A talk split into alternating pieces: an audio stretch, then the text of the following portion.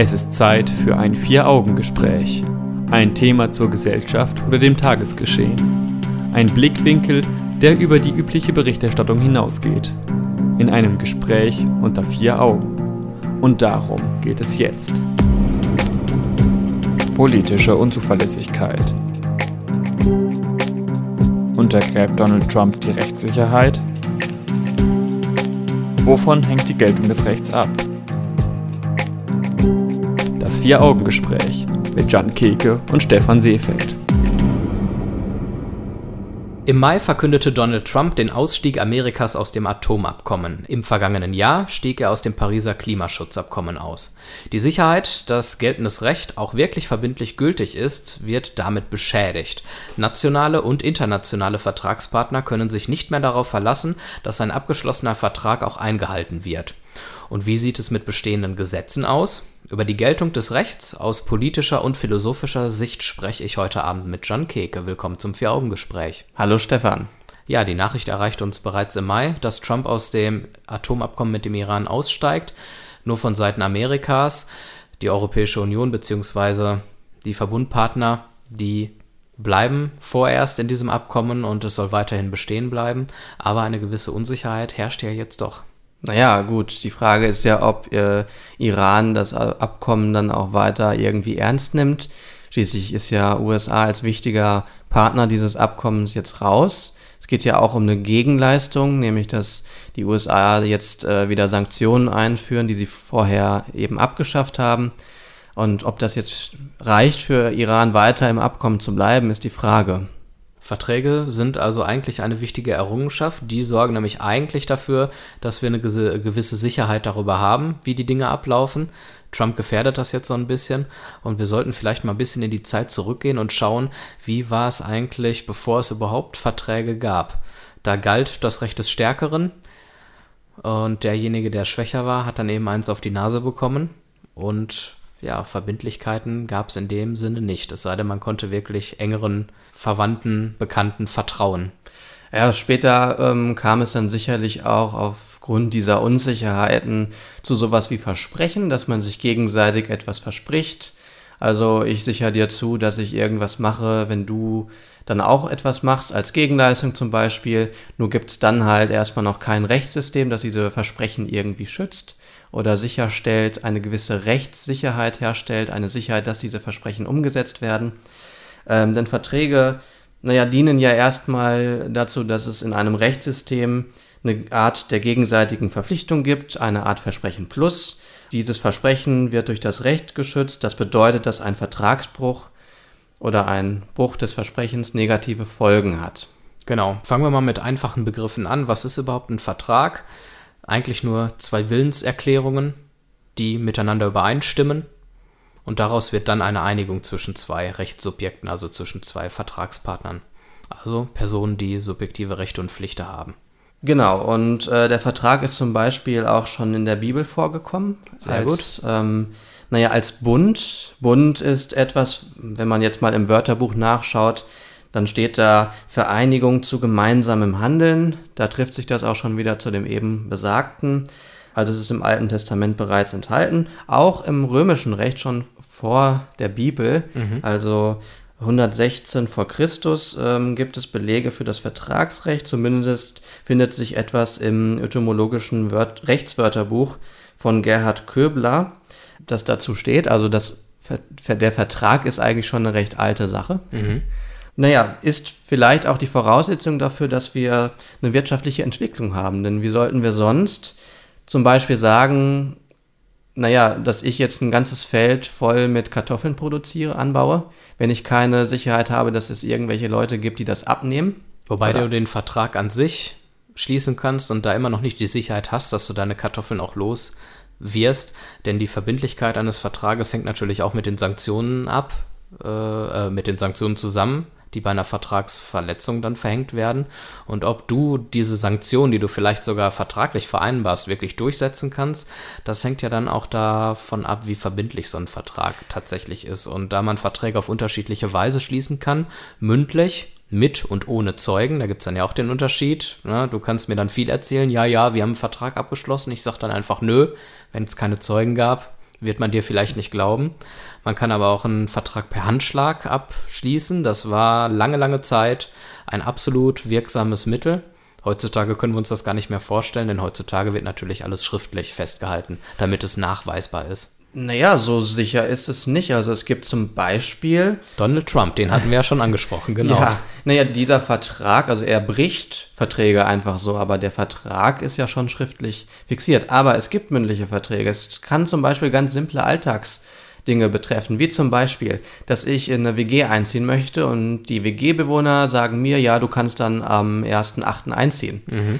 Und ich verlasse mich darauf. Das ist dann auch schon eine Form von mündlicher Vertrag. Das Problem ist nur, dass ich das dann natürlich nicht wirklich nachweisen kann. Genau. Ähm, aber das heißt nicht, dass es kein Vertrag ist und es ist auch ein Vertrag, der gültig ist. Also die deutsche Anwaltsauskunft sagt, dass mündliche Verträge in den meisten Fällen rechtlich bindend sind. Ausnahmen gibt es nur beim Erbrecht oder bei Grundstückskäufen. Also da, wo es dann wirklich wichtig ist, kann man sagen. Ja. Aber du sagst einen wichtigen Punkt, dass bringt zumindest schon mal zum Ausdruck, dass weniger nachprüfbare Verträge auf jeden Fall Vertrauen zwischen den Vertragspartnern benötigen. Andernfalls bekommt man dann Probleme, wenn du dann auf einmal deine Wohnung schon gekündigt hast und die Kollegen dich doch nicht in die WG einziehen lassen. Richtig. Außerdem sagt die deutsche äh, Anwaltsauskunft, dass es äh, bei mündlichen Verträgen schnell auch mal zu Missverständnissen kommt. Mhm. Da ist zum Beispiel unklar, haben wir jetzt wirklich, also sind wir auf einem Nenner, reden wir von der gleichen Sache, weil das eben nicht also im Vertrag muss man gucken, ist das sauber formuliert, versteht der andere das? Wobei ich dann wieder einschränken würde, dass gerade Verträge heutzutage sehr undurchschaubar sind. Aus sehr. diesem Grund ist der Beruf des Juristen auch erfunden worden, die sich dann permanent mit solchen genau empfindlich formulierten Sätzen dann auseinandersetzen können. Wir setzen uns mit noch ganz anderen Dingen im Laufe der Stunde auseinander. Wir gucken uns gleich genauer an, wie es um das Atomabkommen mit dem Iran steht, wie es zustande kam und wie da jetzt der aktuelle Stand der Dinge ist. Wir unterscheiden dann einmal zwischen moralischen Normen, die in unserer Gesellschaft gelten, und Rechtsnormen. Und danach wird sehr philosophisch. Wir gucken uns nämlich dann mal die drei Ideen des Rechts von Gustav Radbruch an. Das ist der bedeutendste Rechtsphilosoph des 20. Jahrhunderts gewesen.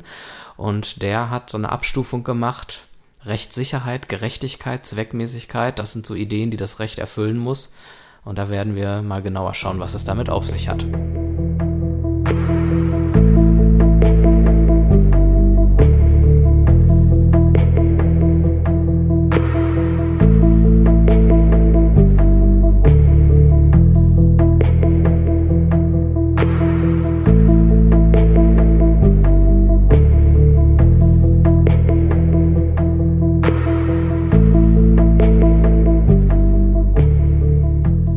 Unverbindliche Politik, das ist das, was im Moment als Signal aus Amerika gesendet wird, weil Donald Trump bestehende Verträge plötzlich bricht, aus ihnen aussteigt. Das Pariser Klimaschutzabkommen ist ein Beispiel, aber auch im Mai das Atomabkommen mit dem Iran, das hat er aufgekündigt.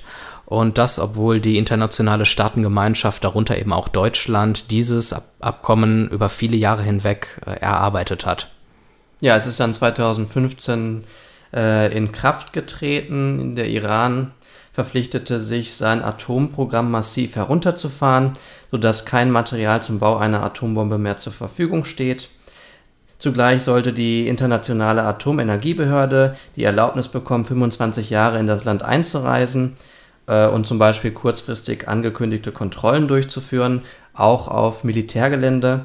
Im Gegenzug sollte Iran dann ähm, eine Lockerung der Sanktionen, im speziellen Wirtschaftssanktionen, durch die Vertragspartner erwarten dürfen. Grund für das Abkommen ist der Verdacht, dass der Iran mit dem Atomprogramm nicht bloß Energie erzeugen möchte, sondern auch Atomwaffen herstellt. Und da hat natürlich die internationale Staatengemeinschaft ein Interesse daran, dass dies nicht passiert. Im Mai verkündete Trump dann eben den Ausstieg Amerikas aus dem Atomprogramm. Seine Begründung war, der Vertrag sei desaströs, er funktioniere nicht und könne den Iran nicht am Bau einer Atombombe hindern und auch die iranische Beteuerung, Ura das Uran würde lediglich für friedliche Zwecke aufbereitet werden, das sei eine glatte Lüge gewesen. Beweise für diese Behauptungen direkt lieferte Trump nicht, er berief sich daher eher auf Israel. Ja, denn Israel hat da, also meint, Belege gefunden zu haben in einem Archiv, ähm, das für solche ähm, atomare Zwecke naja, im Iran existiert. Es wurde dann ja auch sehr medienwirksam vorgestellt, indem man einen Schrank mit Akten vor den Kameras enthüllte und sagte, in diesen Akten sind Beweise. Genau, aber die Internationale Atomenergiebehörde sagt, dass ähm, Iran sich durchaus an den Vertrag hält, also dass es keine Hinweise darauf gibt, dass irgendwie ein Vertragsbruch besteht. Jetzt haben wir dort praktisch Aussage gegen Aussage. Man kann jetzt sagen, je nachdem, wem man glaubt, entweder Israel oder der äh, Atomenergiebehörde, kann man sagen, entweder Trump begeht Rechtsbruch oder Trump reagiert nur auf einen Rechtsbruch seitens Iran. Mhm. Das macht es natürlich schwierig. Im Zweifel sagt man ja häufig und gerne für den Angeklagten. Genau. Das heißt, zumindest hier in Deutschland. Das heißt, aus ähm, der Perspektive der EU oder der anderen Staaten ist es durchaus sinnvoll, das, ähm, Ab das Abkommen aufrechtzuerhalten, weil es eben Zweifel daran gibt, dass die Belege Israels ähm, authentisch sind. Und nach meinem Wissen wurden die Beweise von Israel bisher nicht geprüft, zumindest nicht auch für unabhängige Sachverständige zur Überprüfung freigegeben, sodass man eigentlich als Außenstehender nicht beurteilen kann, ob diese Beweise tatsächlich Hand und Fuß haben, glaubwürdig sind oder ob das Urteil der Kommission zutreffend ist. Trumps Abneigung gegen das Abkommen kam ja nicht sehr überraschend. Er hat schon im Wahlkampf sehr häufig ähm, gegen dieses Abkommen, ja, man kann sagen, getwittert. Durchaus. Weil er hat sowieso mit, äh, mit dem Iran ein Problem. Also er kritisiert zum Beispiel am Iran, dass äh, dort Raketensysteme entwickelt werden, die gar nicht Bestandteil des Abkommens sind, mal nebenbei, aber deswegen. Das bedeutet Raketensysteme ohne, ohne Atomkraft? Genau. Und der Iran befeuere, so Trump, Konflikte in der Region immer wieder, zum Beispiel den Syrien-Konflikt weil äh, Iran das Assad-Regime stärkt. Und das ist wiederum natürlich die Gegenpartei zur, ähm, zu den Vereinigten Staaten oder auch der EU. Aber ähm, auch auf einer ganz anderen Ebene gibt es natürlich Probleme, wenn Trump einfach so ein Abkommen aufkündigt und da hat Ex-Präsident Barack Obama so ein bisschen das Thema unserer Sendung aufgegriffen, denn er hat gewarnt, die fortgesetzte Missachtung internationaler Abkommen werde zum Risiko für die Glaubwürdigkeit der Vereinigten Staaten und entferne das Land immer weiter von den Weltmächten. Und da würde ich dich einfach mal fragen, was meinst du, hat Obama da recht? Ja, natürlich ist es äh, wichtig, dass wir uns an Abkommen halten, damit ähm, Vertragspartner auch überhaupt ein Interesse daran haben, solche Abkommen einzugehen, weil wenn überhaupt keine Verlässlichkeit da ist, Warum sollte man dann den Aufwand betreiben? Man kann sich ja vorstellen, was für ein Aufwand es ist, so ein Abkommen zu erarbeiten. Du hast ja auch gesagt, es wurde über viele Jahre hinweg verhandelt. Genau. Und es ist schon wichtig, sich an Verträge zu halten, damit Vertragspartner auch äh, ihre Leistung oder das, was man von ihnen erwartet, umsetzen, weil sie ja umgekehrt genauso erwarten, dass die Leistung der anderen er erbracht wird. Ansonsten bringt es nichts. Ich ähm, habe mich auch gefragt, was für Auswirkungen hat Trumps Handeln auf andere und zukünftige Verträge. Man muss ja im Grunde von vornherein davon ausgehen, dass Trump jederzeit einen ausgehandelten Vertrag brechen wird. Ja, das, das ist richtig. Ähm, Trump hat ja hier, wie ich schon vorhin sagte, es kommt ja nicht sehr überraschend. Eigentlich ist das, was Trump jetzt gemacht hat, eng verbunden mit seinem Wahlprogramm, würde ich mal sagen. Mhm. Also er wiederum wird dadurch ja glaubhaft, weil er das macht, was er vorher angekündigt hat. Ja. Trump ist nun ein sehr, sehr spezielles Beispiel. Ähm, oder ein sehr, sehr spezieller begeht, Fall. Aber er begeht vielleicht trotzdem einen gewissen Dammbruch, weil man sich in Zukunft als Vertragspartner oder als potenzieller Vertragspartner überlegt, tatsächlich noch mit ihm Verträge einzugehen. Ich finde, es ist schon ein Dammbruch, dass äh, Trump überhaupt Präsident geworden ist. Also das hat mich ja sehr, sehr überrascht, weil man konnte sowas sowas erwarten, dass er so handelt. Und ich finde einfach, wir sollten Präsidenten haben, weltweit, auf die man sich verlassen kann.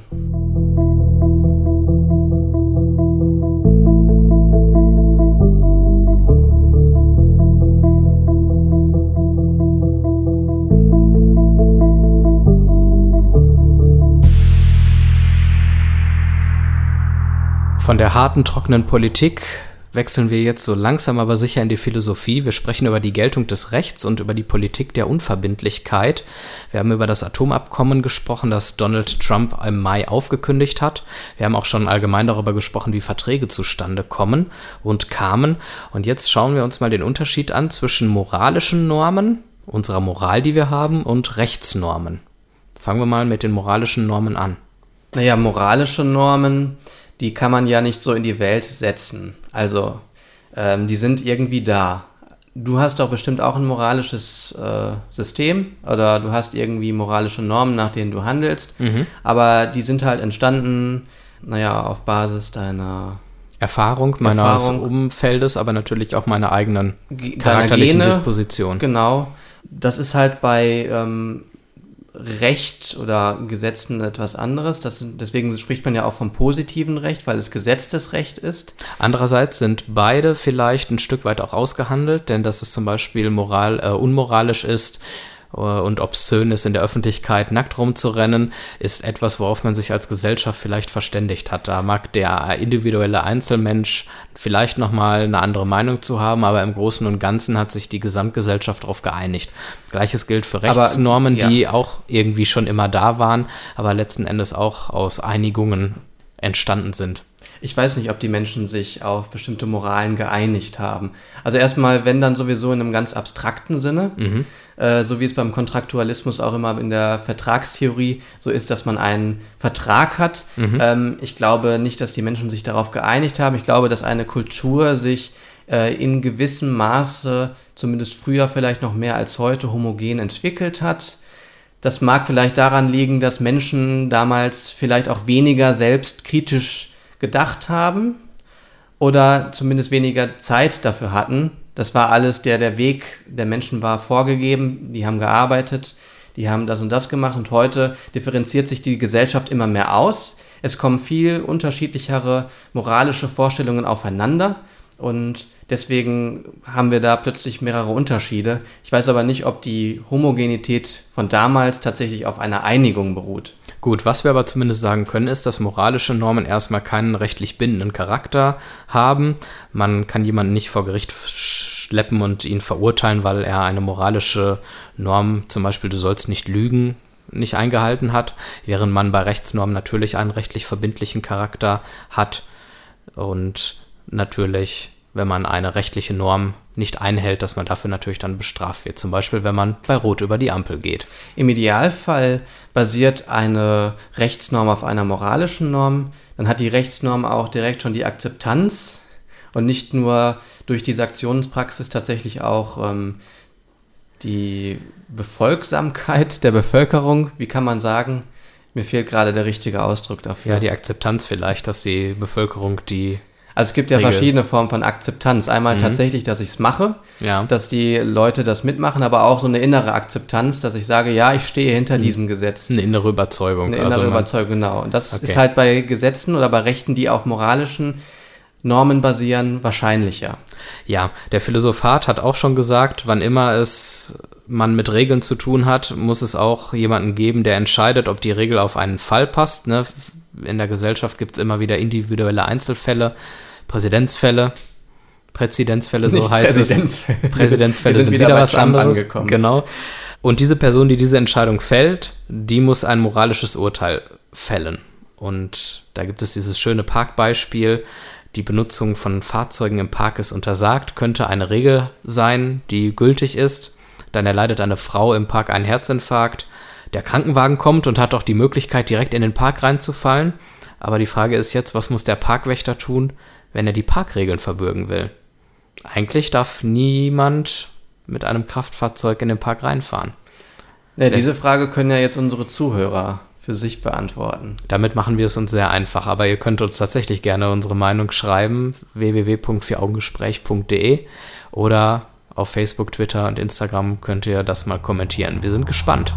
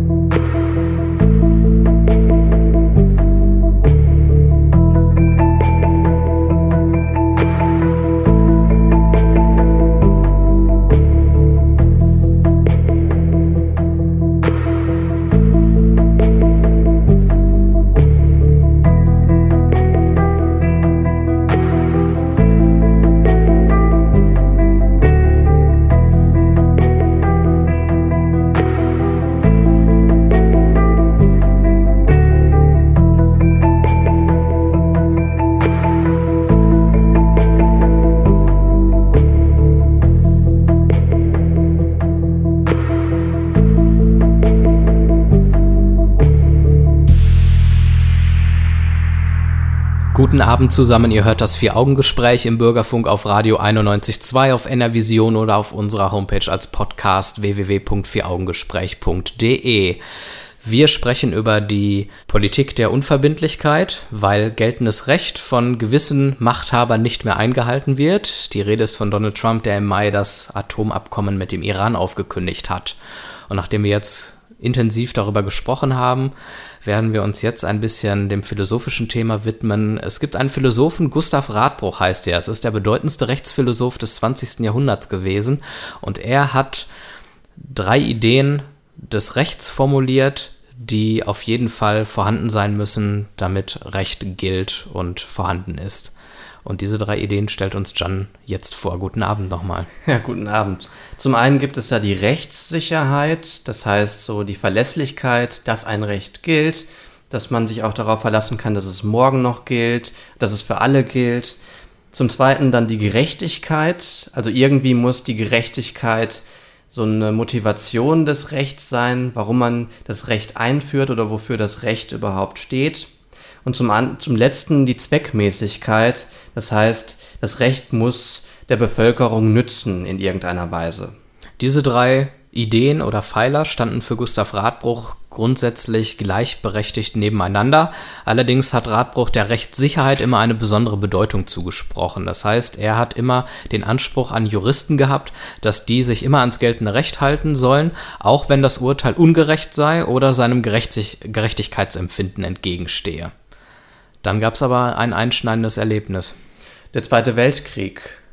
Und da hat er dann plötzlich gesehen, dass man ähm, das positive Recht für ganz üble, ungerechte Dinge nutzen kann. Und Radbruch wollte in seiner Theorie irgendwie oder mit der Theorie äh, es ermöglichen, dass man diese Gräueltaten äh, als Unrecht bezeichnen kann. Dementsprechend hat er die Rangfolge seiner drei Pfeiler umgeändert. Jetzt steht die Gerechtigkeit an erster Stelle, danach nur noch die Rechtssicherheit und weiterhin auf Platz drei die Zweckmäßigkeit. Und dennoch konnte Radbruch nicht ganz von der Rechtssicherheit abkommen, denn sie sei vom Volk gefordert und somit zweckmäßig. Gleichzeitig ist sie aber auch Teil und damit Ausdruck der Gerechtigkeit. Also Rechtssicherheit geht auch in der äh, Radbruchschen Formel nach 1946, geht nur dann nicht vor, wenn die Ungerechtigkeit ein unerträgliches Maß erreicht hat. Also erstmal ist das natürlich eine sehr äh, unscharfe Trennlinie, die er da trifft. Mhm. Und es geht hier wirklich um ein unerträgliches Maß. Das heißt, alles, was da drunter liegt. Das heißt, etwas, das ungerecht ist, aber nicht unerträ unerträglich ungerecht ist, muss trotzdem noch zugunsten der Rechtssicherheit ähm, aufrechterhalten werden. Genau, dieses Gesetz gilt und danach sollen die Juristen dann entsprechend handeln. Natürlich hat Radbruch auch erkannt, dass es einen Konflikt gibt und einen Widerspruch gibt zwischen der Rechtssicherheit und der Gerechtigkeit. Zwar mag es Gesetze geben, die eine Rechtssicherheit bieten. Es ist ganz klar, dass dieses Gesetz gilt, man sich daran halten kann. Aber dennoch ist es klar, dass dieses Gerecht so ungerecht ist. Aber er hält dieses Problem für einen inneren Konflikt der Gerechtigkeit. Allerdings erklärt er nicht genau, warum das Ganze ein innerer Konflikt der Gerechtigkeit sein soll und wie dieser Konflikt innerhalb der Gerechtigkeit aussieht. Radbruch gibt äh, eine Definition von Recht.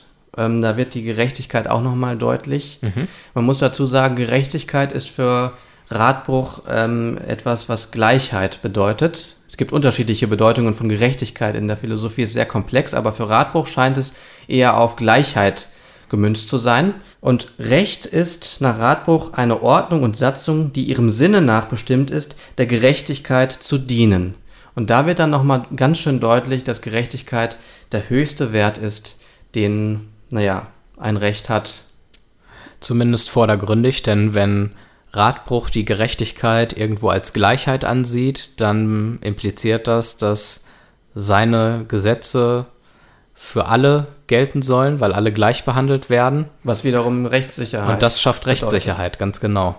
Man sieht also, er mogelt uns oder er schiebt uns ein bisschen die Rechtssicherheit unter und vordergründig macht er die Gerechtigkeit stark. Das äh, sollte man dann im Auge behalten, wenn man sich Radbruchstheorie durchliest. Ich finde es halt äh, ganz interessant, dass er irgendwie versucht, Also normalerweise entwickelt man eine Theorie, ohne irgendwie ein Ziel vor Augen vielleicht zu haben, wie diese Theorie oder was man mit dieser Theorie erreichen soll. Mhm. Hier ist es so, dass man erst ein Ziel hat, man möchte die Gräueltaten der Nationalsozialisten irgendwie äh, anprangern und ja. deswegen modelt man seine Theorie, die man schon hat, ich so um. sagen Sie, es ist eine bestehende Theorie. Eine bestehende Theorie um, damit man das genau erreichen möchte, was man erreichen möchte. Ich finde, das ist halt so ein bisschen äh, umgedreht, ein bisschen, also es ist schwierig irgendwie. Ja, also, man argumentiert so lange, bis das, was man eigentlich von vornherein gedacht hat, was richtig ist, dann auch in irgendeiner Form plausibel oder nachweislich erklären kann.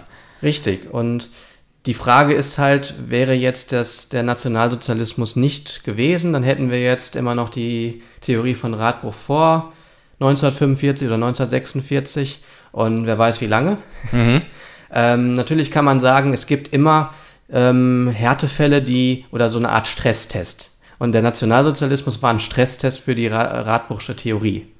Und es hat sich ja. gezeigt, es funktioniert nicht. Und deswegen musste Radbruch seine Theorie so lange umbauen, bis es wieder funktioniert. So kann man es natürlich auch sehen. Ähm, wir werden gleich mal darüber diskutieren, welcher Pfeiler des Rechts, welche Idee des Rechts tatsächlich wichtiger ist, was wir denken. Ist es die Gerechtigkeit oder doch die Rechtssicherheit? Oder wird in der ganzen Diskussion die Zweckmäßigkeit ein bisschen ähm, unter den Tisch fallen gelassen?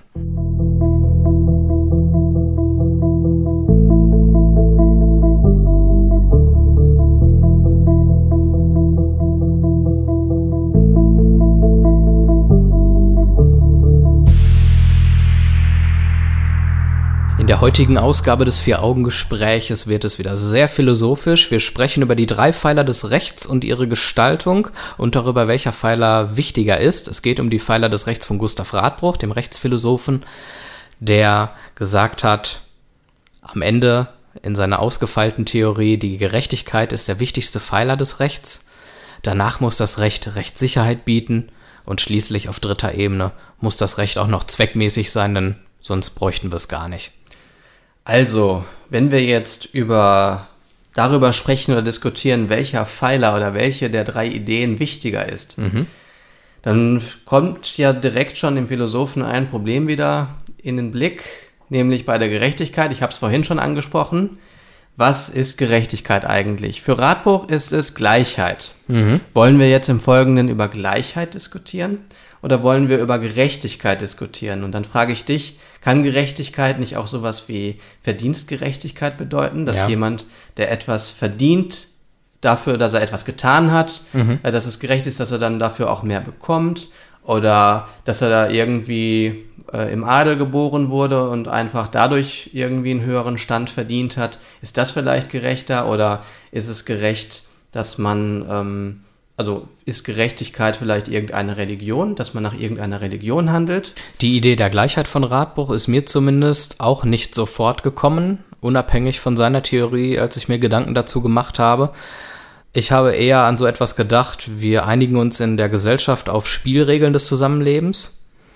Und wenn dann jemand gegen so eine Regel verstößt, dann wollen wir gerechte Gesetze und Strafen für diese Person haben, was auch immer dann gerecht ist. Aber der Hintergedanke ist vielleicht immer, wir wollen diese Strafen auch für den Fall, dass wir selbst einmal davon betroffen sind und wir möchten dann auch gerecht behandelt werden in so einem Fall und keine übermäßige, überzogene Strafe bekommen. Also und ob das dann Gleichheit ist oder ein anderes ja. Prinzip, das ist dann eben die Frage. Also keine übermäßige und überzogene Strafe, das ist ja schon etwas, was man wieder, womit man eine Sendung füllen könnte, mhm. weil das nochmal also selbst wenn man gleiche Anschauung, Weltanschauung hat, was Gerechtigkeit angeht, ja. äh, kann man da nochmal differenziert sein, wie hoch und wie schwer eine Strafe sein muss und welchem Zweck die Strafe eigentlich wirklich dienen muss. Ist es zum Beispiel die Vergeltung oder ist es vielleicht eher doch einfach nur das Rachegefühl von äh, anderen Leuten, von Opfern? Ja. Wer weiß. Den Zweck der, Stra äh, der Strafe, ich glaube, da werden wir nochmal eine eigene Sendung dazu machen, weil ich glaube, das ist so ein bisschen dein Steckenpferd. Das können wir gerne machen. Aber ich denke, Radbruch ist ähm, durchaus ein Vertreter gewesen, der auch, also jemand gewesen, der gesagt hat, dass es sowas wie einen Philosoph äh, moralischen Relativismus gibt. Mhm. Das heißt, dass es durchaus in der Welt nochmal andere moralische Vorstellungen gibt, aber dass wir hier in unserem Bereich, entweder in der westlichen Welt oder auch in Deutschland, vielleicht sogar noch mehr hier in so einem kleineren Rahmen wie Deutschland, dass wir da eine möglichst homogene Weltanschauung haben, in der Mhm. sowas wie Gerechtigkeit, naja, auf ähnliche Vorstellungen stößt. Gut, jetzt haben wir so ein bisschen kritisiert, dass man unter Gerechtigkeit vieles verstehen kann. Und ob man sich dann darauf einigen kann, was gerecht ist, ist dann eben auch irgendwie fragwürdig. Jetzt hat Radbruch es ja Zähneknirschen doch an erster Stelle genannt in seiner Theorie. Was denkst du denn? Ist Gerechtigkeit da der wichtigste Pfeiler oder dann doch eher die Rechtssicherheit oder die Zweckmäßigkeit sogar? Also ich finde schon, dass die Gerechtigkeit sehr wichtig ist. Zum einen kann ich natürlich verstehen, warum er seine Theorie angepasst hat, denn den Nationalsozialismus verurteile ich ja ebenso. Und ich finde auch, dass es, ähm, also alleine weil Gerechtigkeit schon etwas Moralisches ist, ein ethisches Thema, finde ich, ist es wichtig, dass es oben ist, an erster Stelle, weil man, bevor man sich mit Gesetzen auseinandersetzt, muss man sich mit Ethik auseinandersetzen. Wenn man Recht, positives Recht ins Leben ruft, Ja. dann heißt das auch, dass man eine Sanktionspraxis in der Regel ähm, naja, einleitet. Und das bedeutet wiederum, dass man eine Übelzufügung ähm, oder dass man Menschen Übel zufügt für etwas, was sie getan haben oder nicht getan haben. Ja. Und so etwas muss ethisch reflektiert werden. Und da Okay. ist die Gerechtigkeit, wie auch immer sie nun genau aussieht, vielleicht ein Maßstab. Man Mhm. muss nur schauen, was, welchen Maßstab man nimmt. Aber es ist zumindest eine ethische Reflexion. Und ich glaube, es ist auch, da stimme ich dir zu, das Einzige, was uns oder mit das Wichtigste, was uns am Recht auch interessiert. Wenn wir uns anschauen, ein Gesetz wird gebrochen, uns interessiert an so einem Gesetz dann am meisten, ob es fair und gerecht ist. Es gibt dieses schöne Beispiel des Kuchens. Man kann einen Kuchen mit Rechtssicherheit, also mit einem bestehenden Gesetz, für vier Personen in gleich große Stücke schneiden, in vier Stücke halt. Oder ich schneide einfach, ohne irgendeine Regel zu haben, diesen Kuchen in vier große, äh, gleich große Stücke für alle vier Personen. Und am Ende mag man vielleicht die Art und Weise, unter der dieser Kuchen geschnitten wurde, für unbefriedigend halten oder für ungerecht sogar. Aber der Gehalt des Ganzen, das Ergebnis ist immer noch das gleiche und das können wir gut heißen und gerecht finden. Und das ist das, was uns an der Situation interessiert. Was ich an deinem Beispiel auch ganz schön finde, ist, heutzutage wird immer mehr versucht, mehr positives Recht in die Welt zu setzen. Mit immer mehr Regeln. Mit immer mehr Regeln. Und früher hat, haben sich die Menschen irgendwie, haben die das unter sich ausgehandelt. Das heißt jetzt nicht, dass sie sich verprügelt haben, sondern dass die Dinge einfach irgendwie funktioniert haben. Ja. Auf sinnvolle Art und Weise. Und heute ist es so, dass das alles reguliert werden muss. Immer mehr. Bei Kleinigkeiten schon, weil es ansonsten zu Streitigkeiten kommt, zu Konflikten. Und das finde ich ist halt ähm, ein schönes Beispiel dafür. Das mag was damit zu tun haben, dass der Individualismus in unserer Gesellschaft immer weiter auf dem Vormarsch ist. Wir kriegen es über die Werbung und über das Verhalten anderer beigebracht. Ich bin wichtig, weil ich es mir wert bin. Ich kann meine Ziele erreichen. Ich muss keine Rücksicht nehmen. Ich, ich, ich. Möglich. Und so ist es immer stärker erforderlich, dass wir Gesetze, ja, ins Leben rufen, die dann dieses, diesen Ich-Gedanken ein bisschen begrenzen. Gleichzeitig- Aber ich glaube, ganz heimlich, als letzten Punkt dazu, klammheimlich glaube ich, dass vielleicht die Zweckmäßigkeit am Ende doch vielleicht der wichtigste Wert ist, denn wenn ein Gesetz überhaupt keinen Zweck erfüllt und für niemanden einen Nutzen hat, dann müssten wir uns gar nicht erst über das Recht unterhalten. Das vielleicht so als kleine Schlusspointe, die Kann du aber, die- glaube ich, nicht so stehen lassen möchtest. Kann die Gerechtigkeit nicht auch der Zweck sein?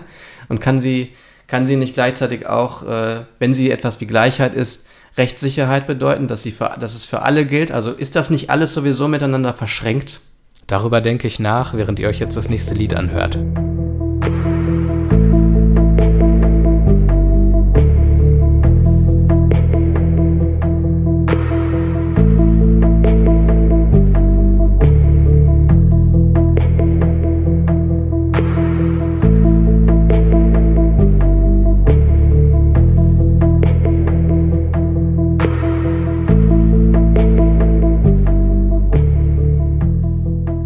Unsere Sendung neigt sich langsam dem Ende. Wir machen einen thematischen Cut an dieser Stelle und richten den Blick wieder nach Dortmund zurück.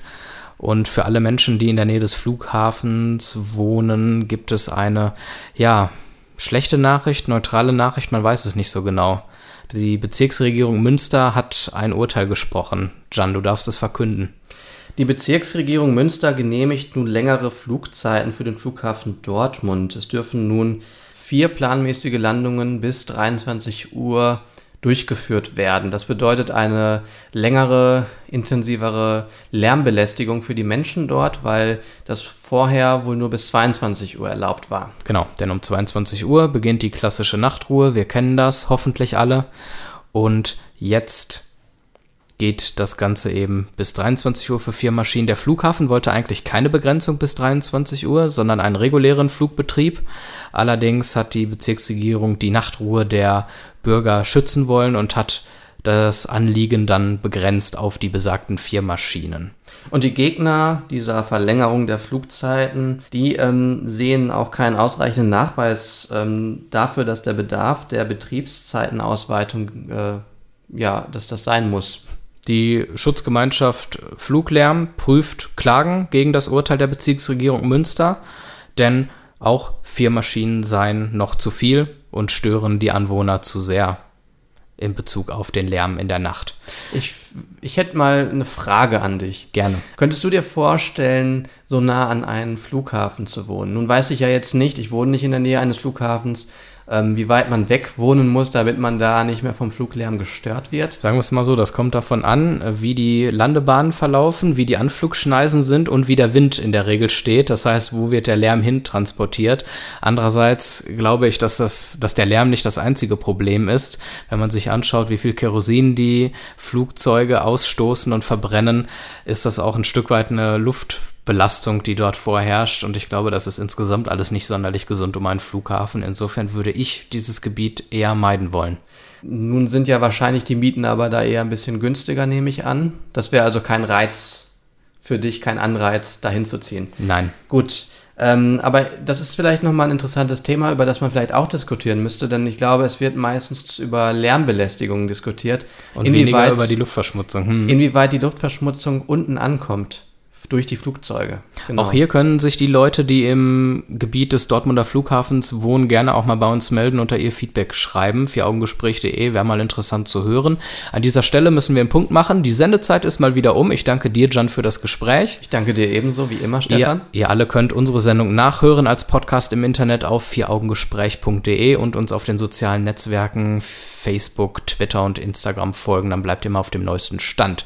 Wir sind im nächsten Monat wieder da und wünschen euch noch einen schönen Sonntag. Tschüss und bis dann.